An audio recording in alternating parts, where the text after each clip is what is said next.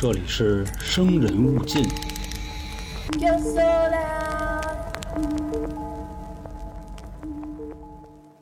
我之前有一期节目啊，说北京城是里九外八皇城寺，当然了，这是说错了，应该是里九外七皇城寺。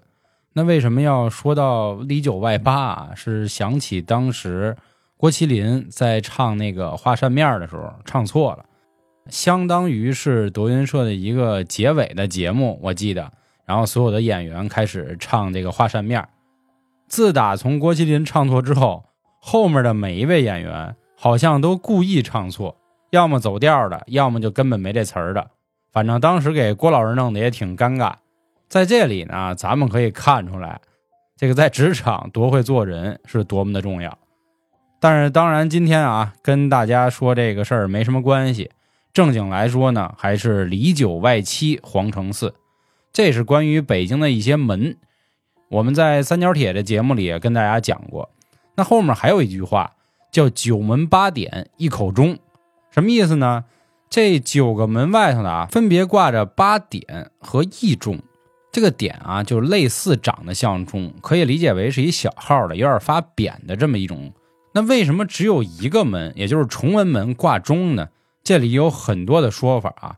其中之一有说啊，因为这个地儿呢会有一些商船，海上呢有这个浪的声音，所以用点来敲击啊，声音不够通透，所以就需要用这个钟的声音，这样传得远。另外呢，还有一种说法。说是当时朱棣啊心里理亏，所以呢他就在东南方的城门挂了一口钟，那意思警钟长鸣。为什么东南方呢？因为那边是南京，南京是当时朱元璋建立明朝建都的地方啊，还有这么一种说法。另外啊还有一个说法，就和今天的这个内容扣上了，就说呀，当时在北京呢，实际上是有一条恶龙的，或者说呢是有一家子恶龙。其中龙子啊，就是龙王的儿子，就给镇压在了这个崇文门底下。为什么改钟呢？就是当时这个龙子呢，在崇文门底下就问这个人，这人是谁？咱后面说啊。说你什么时候能给我放了呀？说这好说，说北京啊，这不每个城门都有打点的吗？其实打点是为了计时用的啊。说到时候你什么时候听这点声哎，你就可以夹走了。这个龙子一听啊，也不是不行，那才能躲会儿啊，就同意了。结果呢，就在这个城门下直接改钟了。也就是说啊，你这辈子都甭想出来了。大家好，这里是由春点为您带来的《生人勿近》，我是都市传说叙述员黄黄。呃，这应该是我在《生人勿近》的最后一期单人节目，我一定要说清楚啊，是单人节目。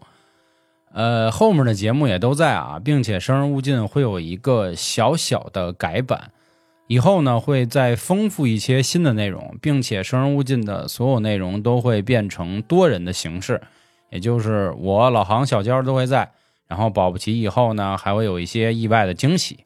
呃，我我可没退出春点啊，各位放心。好家伙，前阵子传的我这好像就跟要不干了似的，并没有这样的事儿。那今天呢，要和大家聊的是锁龙井的传说。其实锁龙井我在老早之前啊就讲过，应该是刚开始有《生人勿近》，刚开始有单人节目的时候做过，那会儿也很青涩啊，我觉得做的也不太好。那现在呢是最后一期啊，所以我觉得呃也算是有始有终。另外呢，虽然父亲是天津人，但我这个还算是一个北京人，所以也用一个北京的都市传说来作为结束。啊，当然了，以后有机会啊，看情况再跟大家会聊一些都市传说。另外，上一集我也和大家说了，未来呢会跟大家做一些古代的怪谈呀，或者是神话故事啊，类似这样的。所以呢，选择锁龙井的第三点，是因为锁龙井的相关内容是一个集大成者，它包含了很多很多东西。那下面呢，咱们就正式进入今天的内容。不知道开头我说的这些大家还记住没有啊？嗯，首先呢，咱们先提一个概念啊，就是海眼。海眼从字面理解呢，就是海的眼睛。当然没这么简单啊，在《山海经》有这么一段记载，说相传在某地呢有这么一个类似无底洞的地方，这里面有大量大量的水，如果把全世界所有的水灌到这里，都给它灌不满。然而这片区域呢，恰好就覆盖了北京。其实北京呢，在老早之前也有一个说法，这个说法叫苦海幽州。这个幽州很正常啊，这个咱们开卷无意讲三国的时候都会提到这几个州。那为什么是苦海呢？哎，这块呢就开始进入啊这个古代怪谈神话故事了。其实这段故事呢，如果喜欢德云社那个唱《清水河》的那个帅哥，我相信一定听过。这个神话故事名字叫《高亮赶水》，当时他是唱的啊。那这个故事讲的是什么呢？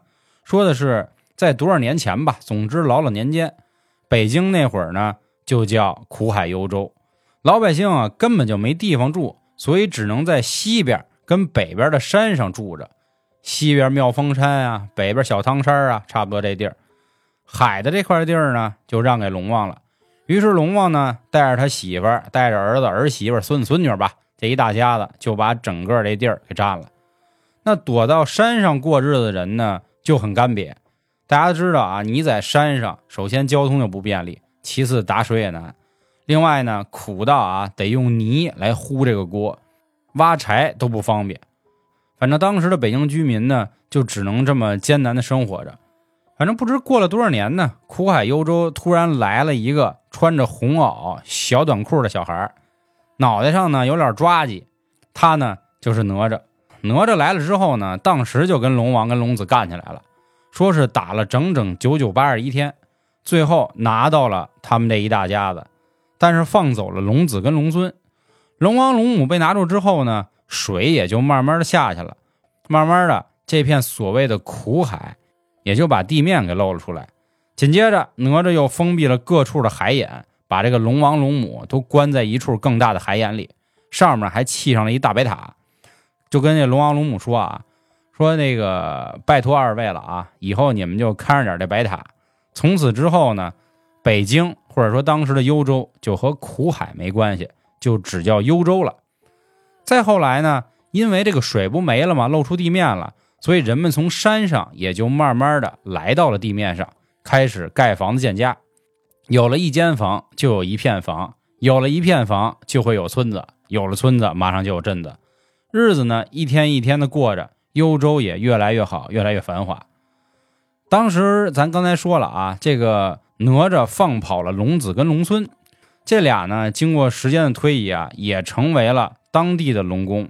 他们呢，就看着这幽州啊，这片土地上这人越来的越多啊，阖家欢乐，他们心里不爽，心说：“我爸我妈现在可守着白塔呢，我们这一家子只能在这个海底下藏着，这地儿之前我们的不行啊。”所以决定了啊，说不行，我要发大招了啊，我要出动水枪，把你们家全给淹了。回家呢，就跟媳妇儿说：“哎，这个怎么回事？你看现在幽州啊，小贩儿也有了，卤煮也弄上了，啊，这个豆汁儿都喝上了，不行，咱得干他们。”当时媳妇儿说：“啊，说得了，说咱们呢也算是有这么一片海域，咱就好好生活，跟他们较什么劲呢？”正在他们说的时候呢，自己儿子，也就是当时的龙孙啊，出来了，说：“爹出事儿了，说听说呀，这个刘伯温跟姚广孝俩人呢，画了一八倍哪吒城，并且已经决定开始破土动工了。”当时呢，这个龙子，也就是现在龙宫，一听急了，说怎么着，还八倍哪吒城啊？这是点了名的，不想让咱们再好了呀，是吧？那甭管了啊，就今儿了，我必须要跟他们干。当时龙婆呢，就死活也拦不住，说你看咱现在啊，这个阖家欢乐的，这么多孩子，这么多这个这那的，你说干嘛呀？说那不行，说我有朝一日我还得重回啊，咱们这片苦海，我得给他弄好，毕竟呢。夫唱妇随，那得了，我跟你一块干吧。这个龙子跟他龙媳妇呢，俩人就商量一主意。咱们前面说了啊，北京叫苦海幽州，对吧？但是苦海现在下去了，已经有正常的淡水了。所以这个龙子跟他媳妇这俩人呢，他们设定的计划就是说，咱直接啊，把北京的甜水或者把北京的可饮用水全给他弄走就完了啊，他们也甭想再好了。所以第二天呢，两个人就化妆成卖菜的小贩儿。推着小车，车上盖满了青菜，就进城了。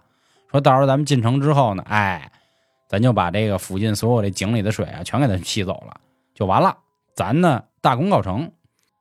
事情到皇宫这边呢，出事儿了。有个监工啊就说说报告军师，大事不好，说北京城里现在大大小小的井全干了，你说这是怎么回事啊？刘伯温当时一听啊，明白了，说干了，我这个八倍哪吒城的这个用意啊，估计是让龙王这一家子知道怎么回事了。紧接着呢，就赶快问各自守城的官员，说今天有没有什么特殊模样的人进城啊？你们来查一查。反正查了半天呢，就有一边西直门的小官报告说，那边今儿看见一个罗锅老头，他一人呢推着一辆独轮车，车上呢有一老太太。还有一小孩儿，并且呢，放着一个这种水篓子。这个水篓子吧，看着很特别。嗯，在阳光的照射下呢，你感觉跟龙鳞一样，就是我没看过那种编织的花纹。刘伯温说：“行了，就是他。”说：“那咱现在啊，得把咱的水给追回来。怎么追回来呢？说他们现在这个水篓就是咱们北京城里的水，只要给这个东西扎破，立马咱们就能好。”此时呢，刘伯温就问了，说谁愿意干这个事儿啊？把他们那水篓给扎破。此时呢，有一小工匠叫高亮，他是修皇宫的瓦匠。他说呀，我愿意去。刘伯温一看，哎，果然啊，这个初生牛犊不怕虎，没问题啊，小兄弟，这事儿呢交给你了。马上从兵器架上取了一杆这个亮银枪，就交给高亮了，说此去啊，你一定小心。我会派人保护你，并且给你加油助威。你呢，放心的去吧。这个高亮呢，接过银枪之后，骑上马就奔西直门去了。到了西直门之后呢，就开始找一个老头啊，推着个独轮车。走了一会儿呢，果然发现了当时的这个龙子跟龙媳妇啊，他们是化妆成人嘛，所以他们也不知道高亮是谁啊，以为这么慢慢只要走出去就相安无事了。高亮此时心里是知道他们俩是谁的，也是呢，挺沉得住气。走到了这个龙子跟龙媳妇跟前的时候，突然拿起枪，奔着其中一个水篓啊，噗一下就炸了。当时呢，这个水篓哗的一下，水就流出来了。紧接着，高亮举枪要扎第二个的时候，已经找不着了啊！整个这个老头老太太什么的都没了，水篓也没了。其实是怎么回事呢？是他们一家子知道事情败露。就化身成了龙，奔了黑龙潭去了，啊，黑龙潭啊，后来也是北京有这个潭柘寺，都是为了镇压他们用的，所以也有那么一个说法啊，火烧潭柘寺，水淹北京城。毕竟啊，两个水篓，高亮就扎了一个，心里挺郁闷的，说我这回去怎么交差呀？正在琢磨的时候，突然听啊天上啊这个龙子说话了，说好小子呀，你还敢坏我的大事儿！高亮一下打了一个机灵，一看，好家伙，有龙！骑着马转身就要跑。他跑得越快，水追得越紧；他跑得慢呢，水追得就慢。眼瞅着就要到西直门了，看见此时城墙上的刘伯温，心里高兴，回头一看，结果一下就被这大水给卷走了。那住在北京西直门那边的朋友也知道啊，这地儿有一高亮桥啊，其实以前呢叫高亮桥，后来是叫着叫着就叫成高亮桥了。那这件事还没完，毕竟这龙子他们呢一家子跑到潭柘寺这边了嘛，所以为什么玉泉山那边的水甜啊？就是因为呢，他们当时背走了一个水篓。这个事儿还没完，这龙子跟龙孙呢越琢磨越不对劲儿，说怎么着我还办不了点人了是吗？整装待发，继续打算啊水淹北京城。但是当时他媳妇儿说啊，说这个叫刘伯温的人可有点厉害，咱们呀再等等。啊，等他死了，或者等他回去的时候，咱们再来解决这事儿。君子报仇，十年不晚，是不是？何况咱们还是龙嘛，对吧？说那行，那咱等等。哎，过了一阵子之后呢，刘伯温确实就走了。他们觉得时机到了，龙子带着他这个儿子，也就龙孙就继续奔着北京城去了。可是第二号大人物就出现了，姚广孝。姚广孝啊，可是有名的这个大法师。他是属于呢三位一体三合一，并且说他这个人呢是降龙罗汉转世。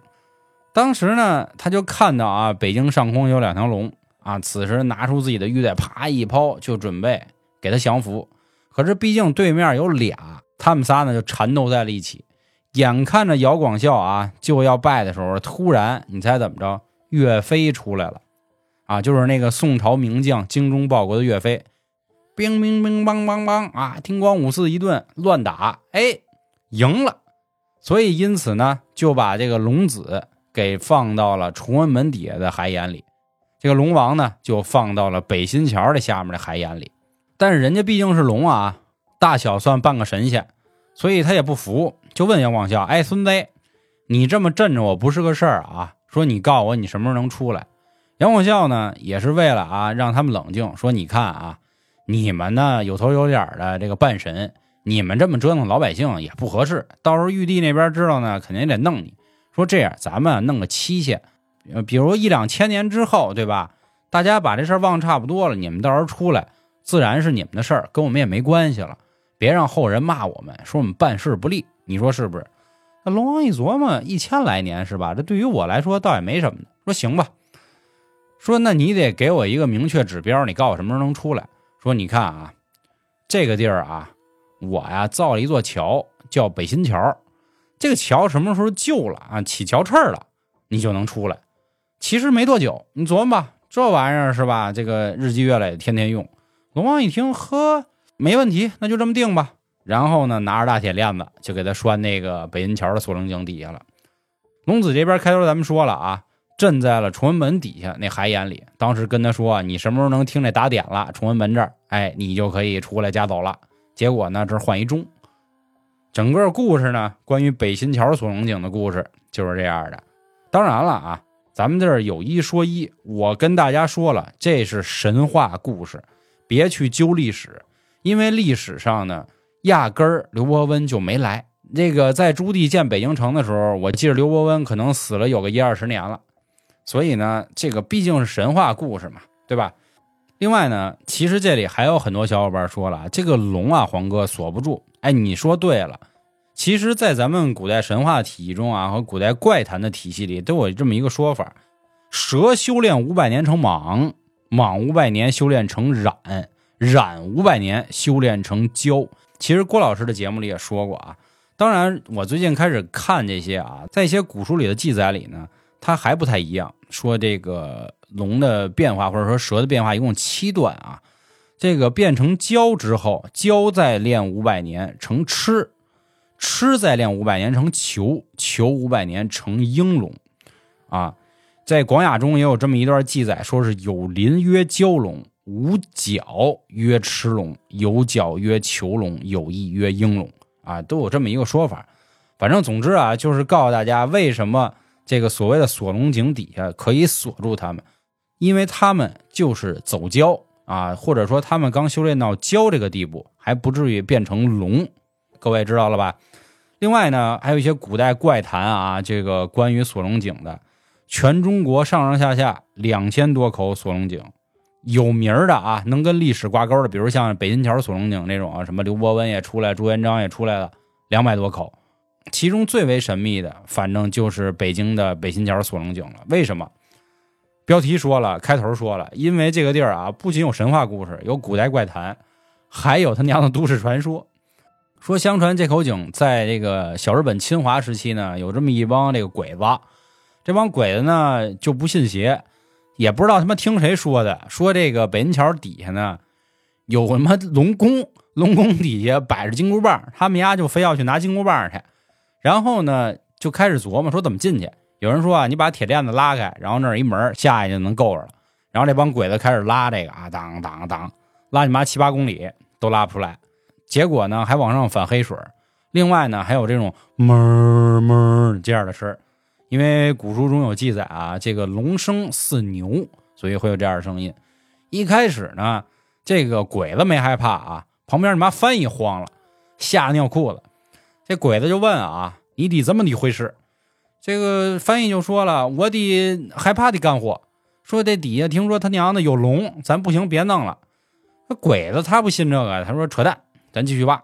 结果又拽拽拽拽拽，好家伙，开始咣咣咣冒黑水。开始狂风四作啊，这个乌云闪电全来了，所以日本鬼子一看这情况，不信也得信了，叭叭叭叭，又把这个铁链子放过去了，就跑了。不仅如此呢，还有一个都市传说啊，说当时在这个啊文艺复兴的十年里，有这个戴红箍的人呢，他不信这个，他说咱们唯物主义者对吧？不信神不信鬼，只信自己胳膊腿儿啊，那咱们必须咱们这个得破除这个玩意儿，咱们得给他砸了。也是啊，动了没有多久啊，这底下轰隆隆出声也给吓跑了。另外呢，传的最邪的一个都市传说啊，说当时呢有这么几个年轻人把手闲里，因为那锁龙井上是有盖儿的啊，有这个井盖儿，他们把井盖儿给搬开了。结果搬开之后，北京连下了好几天大雨，搬井盖儿这几个小子离奇死亡。后来随着建国之后的一些规划啊，这个锁龙井听说一直是在大华商场的其中这么一个位置里。后来在零三年准备修建地铁五号线啊，我相信来过北京旅游的小伙伴一定知道五号线为什么？因为这条线儿呢有这么几个比较著名的景点一呢是往北边走两步就雍和宫了，再往我想想啊，呃西边。就是南锣鼓巷了，所以相信很多人也都知道这个地儿。说当时呢，在建地铁的时候就碰到了这口井，反正也出现了类似这样的都市传说，所以特意改道就绕了一下。当时还刊登报纸说是因为啊某些原因，所以导致五号线这个工程延期。所以等于又是给锁龙井这事儿呢，相当于加了一个官方的认证。这就跟那个北顶娘娘庙出那事儿似的。其实锁龙井比较邪的故事啊，别的地儿也有。这个如果大家觉得这类的挺喜欢，或者是以后咱们讲神话故事的时候都会讲到。比如说昆明的锁龙井啊，在黑龙潭那边张三丰镇压的。再比如比较有名的这个河南的禹王锁蛟井，到时候有机会都会给大家涉及到。咱们继续说回来啊，如果各位有这个家里比较年长的北京人，恰巧在住在那边的，都可以问问。那帮老人都是知道啊。虽然从小啊可能没见过锁龙井，但是在北新桥这边确实有那么所谓的一座汉白玉石做的这种汉桥，就是所谓这个北新桥，它底下还没河。另外呢，也知道那儿确实有个镇海寺，还有个京中庙，就是为了防止这个龙王再出来兴风作乱。其实包括北京的北海啊，一样也都有这个镇水神兽。所以说，北京以前是不是这个苦海幽州啊？可能真的是有。啊，这个这块儿我可以说到现在啊，我可以跟各位说，这喜欢历史朋友的也可以给大家评论区也讲一讲，好吧，说一说这样的事儿。然后关于北新桥锁龙井啊，最后要说的是一些专家出来了啊，说这怎么回事？说这个铁链呢，实际就是为了堵着点这个地下水、地下河它漾出来，你这个东西堵着呢，就可以减缓它的水流。然后另外呢，你们说的这个臭味儿也好啊，闷闷声也好啊，因为它底下窄，所以你蹬那个铁链子有回声就能出现。臭呢，是因为铁链子长期氧化，四氧化三铁闹的。但实际上这里呢，还是有一点小问题。如果真的所谓的是有地下河或者连接的是这个海眼什么的，按理说会有一直有流动水，所以呢，它不会说形成这种臭味儿，因为都会被大海冲走的，对吧？它又不是说谁家一个臭水沟，你说常年那么臭，它这不一样。北新桥锁龙井这个事儿啊，绝不是那么简单一两句就可以解释的。毕竟这个世界上能用科学解释的事儿，听说连一半都不到。那么，所以各位又是怎么看待这个锁龙井呢？如果您喜欢我们节目呢，也欢迎您多多评论、转发、分享。然后还有什么想听的内容呢？欢迎大家关注微信公众号“春点”。咱们现在有两个号啊，一个是咱们的小号备胎用的，主要关注这个春点儿跟咱们这个大号就好。里面不仅有之前被平台干掉的下架节目都是免费的，还有付费精品春风大典，以及一些其他更多好玩的，进群也包括在里啊。我是都市传说叙述员黄黄，感谢大家这两三年一直以来对我单人节目的一个支持啊，听说也是帮助了不少小伙伴睡眠，因为我这个声音吧，是吧，比较低沉。那以后呢，同样还会给大家带来更多、更好、更精彩的节目。那再次感谢各位的支持和厚爱，咱们下周见，拜拜。